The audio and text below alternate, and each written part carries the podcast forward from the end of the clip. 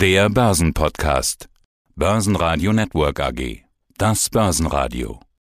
Marktbericht.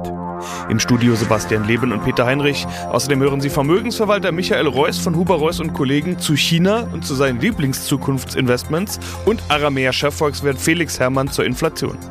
Sie hören Ausschnitte aus Börsenradio-Interviews. Die ausführliche Version der Interviews finden Sie auf börsenradio.de oder in der Börsenradio-App. Die Börsen erholen sich am Mittwoch nach dem Dienstagsminus. Allerdings fällt diese Erholung nicht sonderlich ausgeprägt aus. An der Wall Street ist es um genau zu sein nur ein Mini-Plus. Im DAX bleiben immerhin plus 0,8% und 15.365 Punkte. Der ATX in Wien stieg plus 0,7% auf 3.650 Punkte, der ATX Total Return auf 7.314 Punkte. Die Vielzahl der Unsicherheitsfaktoren bleibt akut. Der Euro fällt auf rund 1,16, die Rohstoffpreise steigen und steigen, die Inflationsdaten auch. Spaniens Inflation liegt nun offiziell bei 4%. Das treibt die Zinssorgen am Markt voran, die Materialengpässe sind nach wie vor jeden Tag Thema in den Unternehmen und das letzte Wort in China ist auch noch nicht gesprochen. Mein Name ist Michael Reuss von der Vermögensverwaltung Huber Reuss und Kollegen aus München.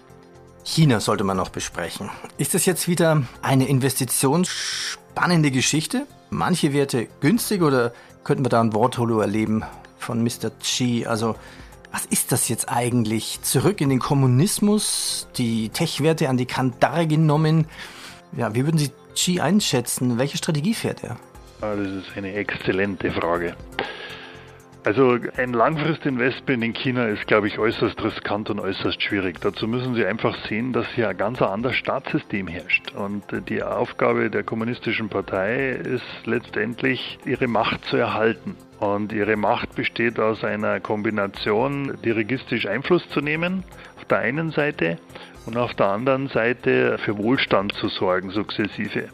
Und das Wichtigste, was für die chinesische Regierung ist, es darf keine Unruhe in der Bevölkerung geben sonst irgendwann die Bevölkerung auf die Idee käme, darüber nachzudenken, ob sie sich das alles von ihrer Regierung so gefallen lassen würden.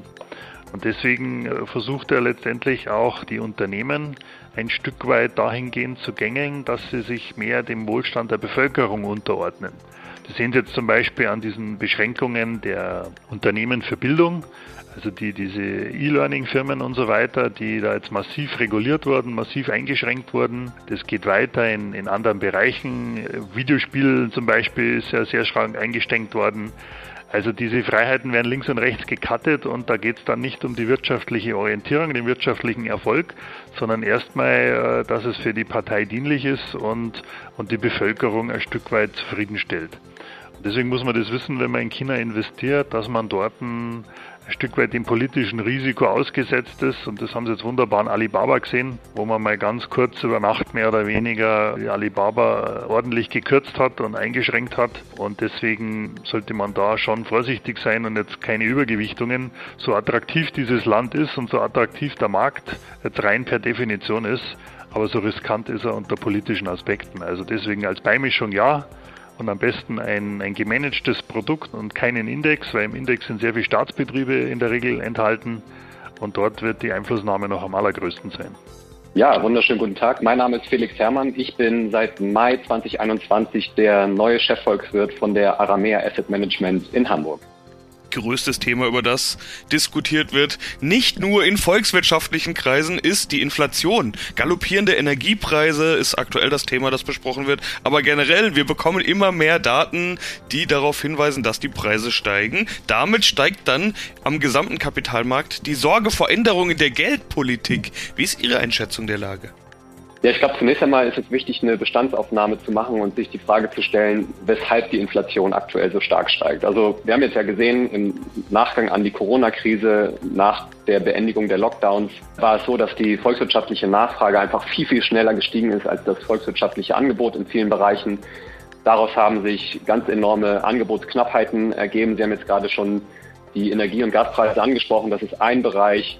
Denken wir aber auch beispielsweise an den Bereich der Halbleiter, wo wir erlebt haben, dass die Knappheiten dort dazu beigetragen haben, dass beispielsweise jetzt in Wolfsburg bei VW einige Bänder stillstehen, weil einfach wichtige Chips fehlen, um die Autos zu bauen. Denken wir aber auch vor allem an den US-amerikanischen Arbeitsmarkt. Auch dort gibt es nach wie vor enorme Knappheiten, wenn wir uns vergegenwärtigen, dass dort im Moment 10 Millionen offene Stellen verzeichnet werden. Das, obwohl immer noch sechs Millionen Menschen in den USA weniger erwerbstätig aktuell sind als vor der Krise, dann zeigt sich auch hier, dass nicht nur Corona-mäßig sich etwas getan hat, sondern möglicherweise auch strukturell sich einiges verändert. Aber unter dem Strich sind es eben diese Angebotsknappheiten, die für den Anstieg der Inflation sorgen. Und jetzt ist durchaus davon auszugehen, dass viele dieser Angebotsknappheiten über kurz oder lang wieder verschwinden. Wichtig zu wissen ist, glaube ich, oder wichtig zu verstehen ist, dass diese Angebotsknappheiten womöglich deutlich länger anhalten werden, als wir es noch vor einigen Monaten gedacht haben, mit der Konsequenz, dass natürlich auch die Inflation am Ende des Tages uns länger erhalten bleibt, als wir es noch vor wenigen Monaten gedacht haben. Die Inflation wird dann aller Voraussicht nach im kommenden Jahr sukzessive wieder runterkommen. Ganz entscheidend aus meiner Sicht ist aber auch zu unterscheiden zwischen den kurzfristigen Inflationsaussichten, die natürlich sehr stark jetzt durch die Corona-Sondereffekte geprägt sind, und der eher langfristigen Inflationsaussicht, die wiederum natürlich vor allem durch strukturelle Trends getrieben wird. Und gerade bei diesen strukturellen Themen, die die Inflation beeinflussen, stehen wir aus meiner Sicht vor gleich einem ganzen Strauß an Wendepunkten. Wenn wir beispielsweise uns die Demografie vornehmen oder anschauen, wo wir in den nächsten Jahren ein in Rente gehender Babyboomer sehen werden. Wir werden in China ein Schrumpfen der Bevölkerung sehen. Die Menschen werden in den westlichen Industrienationen immer älter. Das heißt, es werden dem Arbeitsmarkt weniger Arbeiter zur Verfügung stehen. Das heißt, da verschiebt sich dann auch das Verhandlungs- oder die Balance in Sachen Verhandlungsmacht stärker zu den Arbeitnehmern, die entsprechend dann höhere Löhne fordern könnten und dementsprechend dann auch zu mehr Inflation beitragen könnten. Also das ein großes Thema Demografie. Dann denken Sie beispielsweise auch an das Thema Energiewende.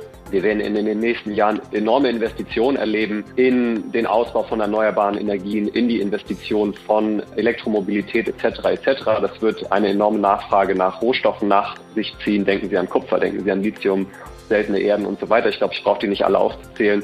Das wird dann entsprechend dann aus meiner Sicht, ja, vielleicht sogar zu einem neuen Supercycle an den Rohstoffmärkten führen, insbesondere dann im Bereich der Industriemetalle. Und auch das wird am Ende des Tages die Preise möglicherweise anschieben. Und ein letzter Punkt, wenn Sie mir das noch gestatten, ist, und der ist aus meiner Sicht am Ende des Tages vielleicht sogar der entscheidendste, ist, dass Inflation in den nächsten Jahren politisch gewollt sein wird. Sowohl natürlich von den Zentralbanken, die ja auch in gewisser Weise jetzt ganz offen sagen, okay, wir tolerieren eine höhere Inflation, aber natürlich vor allem auch von Seiten der Staaten, die, wenn wir beispielsweise an Italien denken, schlicht und ergreifend auch ein Stück weit Inflation brauchen, um über ihre Schulden Herr zu werden. Ja, nur wenn Italien ein höheres Nominalwachstum aufweist, als es auf seine ausstehenden Staatsanleihen Zinsen zahlt, dann äh, wird Italien in der Lage sein, die knapp 150 Prozent Verschuldung im Verhältnis zur Wirtschaftsleistung auch zu schultern. Also das ist, glaube ich, ein Aspekt, den man nicht unterschätzen darf. Denn am Ende des Tages wissen wir, kommt Inflation auch nur zustande, wenn die Zentralbanken das Ganze zulassen. Und genau das wird in den nächsten Jahren aus meiner Sicht der Fall sein. Ich glaube jetzt nicht, dass wir eine Inflationsrate von 5, 6, 7 Prozent erleben werden in Europa, aber eine Inflationsrate von zweieinhalb, vielleicht auch mal drei Prozent über einen etwas längeren Zeitraum, das ist etwas, was ich persönlich nicht ausschließen will und für die USA sogar als relativ wahrscheinlich erachte. Gewinner des Tages im DAX war der Vortagesverlierer Airbus mit plus 3,3% nach einer Analystenempfehlung. VW mit plus 3,2% aber auch erneut Covestro mit plus 2,3% nachdem am Dienstag die Prognose angehoben wurde. Keine Gegenbewegung zeigt Chiphersteller Infineon, nachdem Wettbewerber Micron eine durchwachsene Prognose vorgelegt hat. DAX-Verlierer waren E.ON mit minus 1% und Heidelberg Zement mit minus 2,2%, bei denen der Einstieg in einen US-Softwarekonzern nicht gut ankommt. Schlusslicht war Siemens Healthineers mit minus 2,6%. Da habe ich mir auch gedacht, und wie sieht denn eigentlich dann die Zukunft aus? Sie sitzen in Ihrem Elektroauto Stau in München, zuerst Richtung Office, dann unterwegs zu Mandanten, den Sie betreuen. Was glauben Sie, wird sich die Zukunft ändern? Ja gut, die Zukunft wird sich dahingehend, glaube ich, ändern, wenn Sie jetzt das Verkehrsthema ansprechen, dass wir in Zukunft gar nicht mehr so viel eigene Autos haben werden, sondern dass es immer mehr Mobilitätskonzepte gibt. Und wenn vielleicht das autonome Fahren dann doch mal endlich verkehrsfähig ist oder gesellschaftsfähig ist, dann wird sich da doch noch mal einiges ändern. Also äh, letztendlich die Mobilität wird vielleicht sogar ein Stück weit abnehmen, weil man jetzt durch Corona gesehen hat, man muss nicht überall hinfliegen. Man kann auch doch sehr gut mit Videokonferenzen vieles erledigen. Und gleichzeitig wird die Mobilität immer mehr in Richtung Elektromobilität gehen und vielleicht, wenn wir Glück haben, auch in hinsichtlich Wasserstofftechnologie, weil die ja unterm Strich eigentlich äh, die bessere Technologie ist. Das wird ein Stück weit unser heutiges Handeln ablösen. Und ich gehe fest davon aus, dass man nicht mehr zu Hause ein, zwei, äh, drei Autos stehen hat, sondern dass man zukünftig eher Mobilitätskonzepte nutzen wird. Da schwinge ich jetzt rüber auf Aktien. Haben Sie schon Mobilitätskonzepte in Ihrem Depot? Also Mobilitätskonzepte in dem Sinn gibt es noch nicht ausreichend zu investieren. Aber Unternehmen wie Sixtiles beispielsweise setzen ja schon stark auf diese Thematik und sind da auch relativ gut unterwegs. Sind im Moment ein bisschen ambitioniert bewertet, aber das ist zum Beispiel so der klassische Titel, wo wir vorher gesprochen haben. In einer größeren Korrektur ist das absolut ein Kauf, weil die sich da wirklich sehr, sehr gut aufgestellt haben. Des Weiteren die Automobilhersteller sind dabei, die haben auch die Zeichen der Zeit erkannt, dass der Autobau allein sie nicht in die Zukunft retten wird und auch die, also gerade VW zum Beispiel, investieren mehr in Mobilitätskonzepte. Das denke ich wird sehr, sehr interessant sein und was durch die Hintertür mega interessant ist, wie Sie wissen, einer meiner Lieblingswerte ist die Alphabet. Dort gibt es die Tochter Waymo, die äh, laut verschiedenen äh, Forschern und Technikern scheinbar die Nase sehr, sehr weit vorne haben sollten in dem ganzen Bereich autonomes Fahren.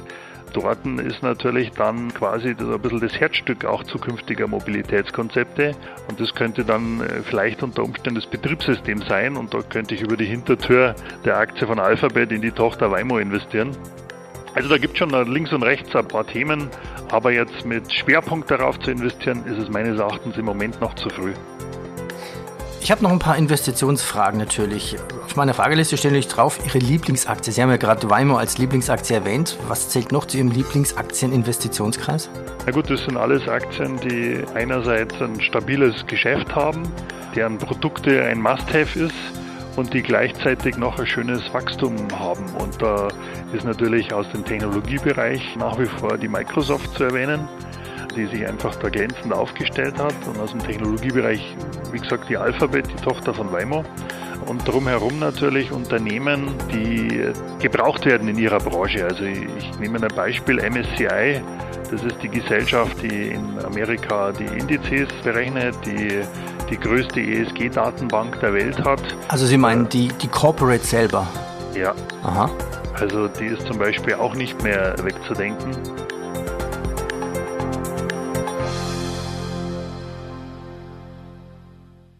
Börsenradio Network AG Marktbericht